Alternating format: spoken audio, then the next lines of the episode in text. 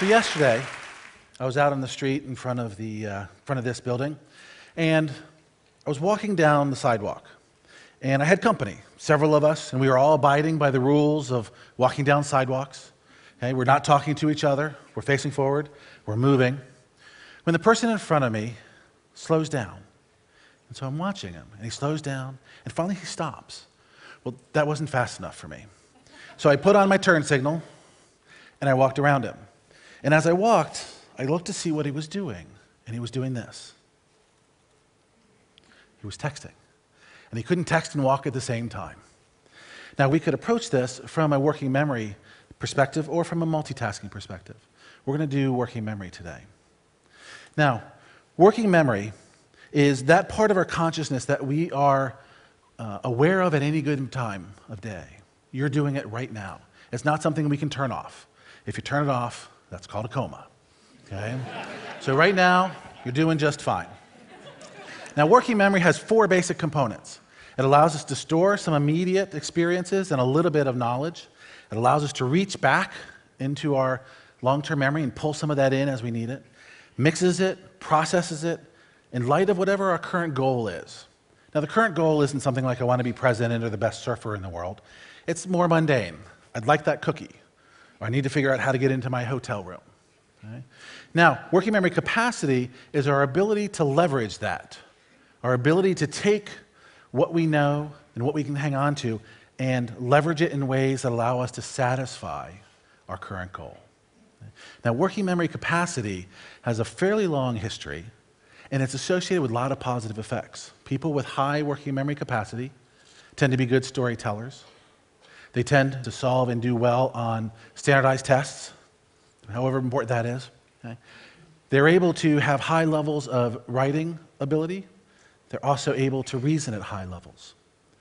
So, what we're going to do here is play a little bit with some of that. So, I'm going to ask you to perform a couple tasks, and we're going to take your working memory out for a ride. You up for that? Yeah. Okay. I'm going to give you five words, and I just want you to hang on to them.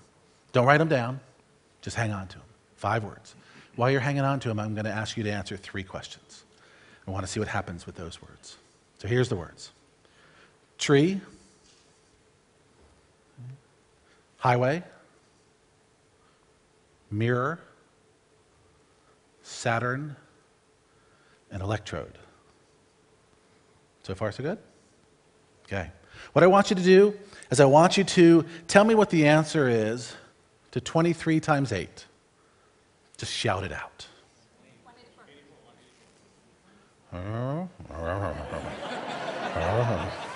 In fact, it's exactly. All right. I want you to take out your left hand, and I want you to go one, two, three, four, five, six, seven, eight, nine, ten. It's a neurological test, just in case you were wondering. All right. Now, what I want you to do is to recite the last five letters of the English alphabet backwards. You should have started with Z. All right. All right. How many people here are still pretty sure you've got all five words? Okay. Typically, we end up with about less than half, right? which is normal. There'll be a range. Some people can hang on to five, some can hang on to 10, some will be down in two, two or three. What we know is this is really important to the way we function. Okay? And it's going to be really important here at TED because you're going to be exposed to so many different ideas. Now, the problem that we have is that life comes at us, and it comes at us very quickly. And what we need to do is to take that amorphous um, flow of experience and somehow extract meaning from it with a working memory that's about the size of a pea. Now, don't get me wrong, working memory is awesome.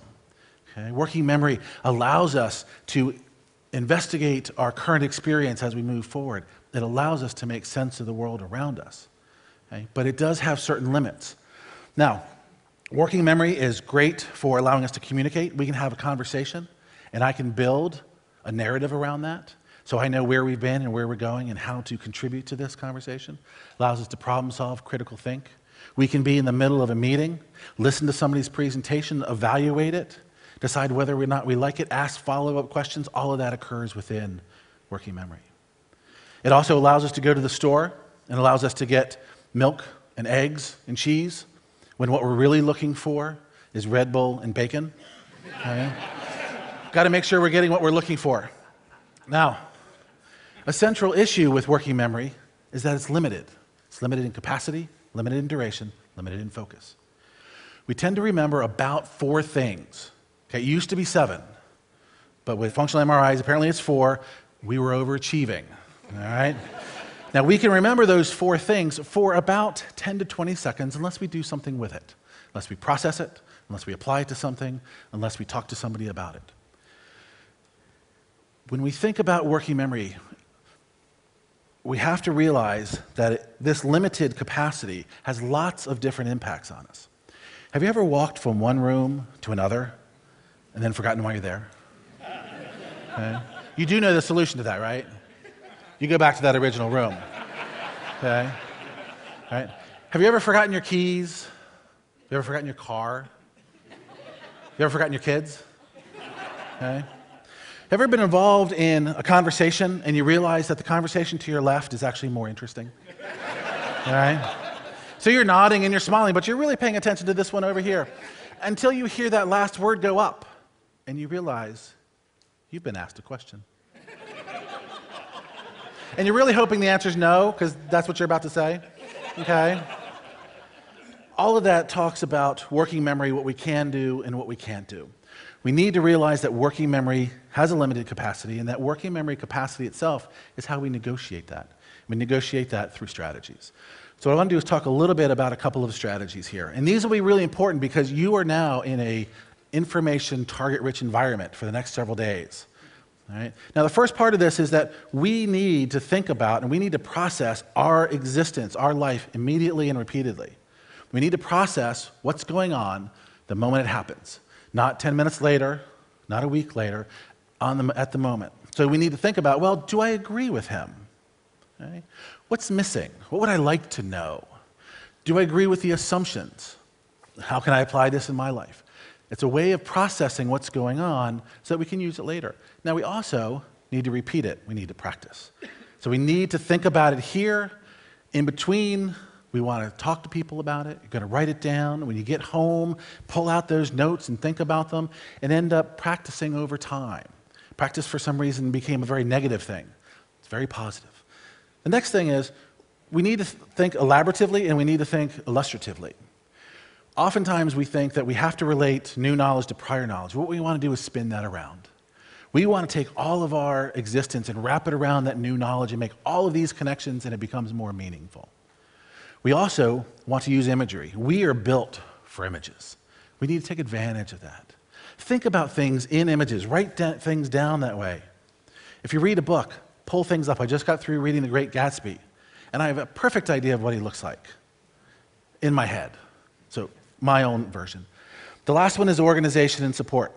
We are meaning making machines. It's what we do. We try to make meaning out of everything that happens to us. Organization helps. So we need to structure what we're doing in ways that make sense. If we are providing knowledge and experience, we need to structure that. And the last one is support. We all start as novices. Everything we do is an approximation of sophistication. We should expect it to change over time. We have to support that. The support may come in asking people questions, giving them a sheet of paper that has uh, an organizational chart on it or has some uh, guiding images, but we need to support it. Now, the final piece of this, the take home message from a working memory capacity standpoint is this what we process, we learn. If we're not processing life, we're not living it. Live life. Thank you.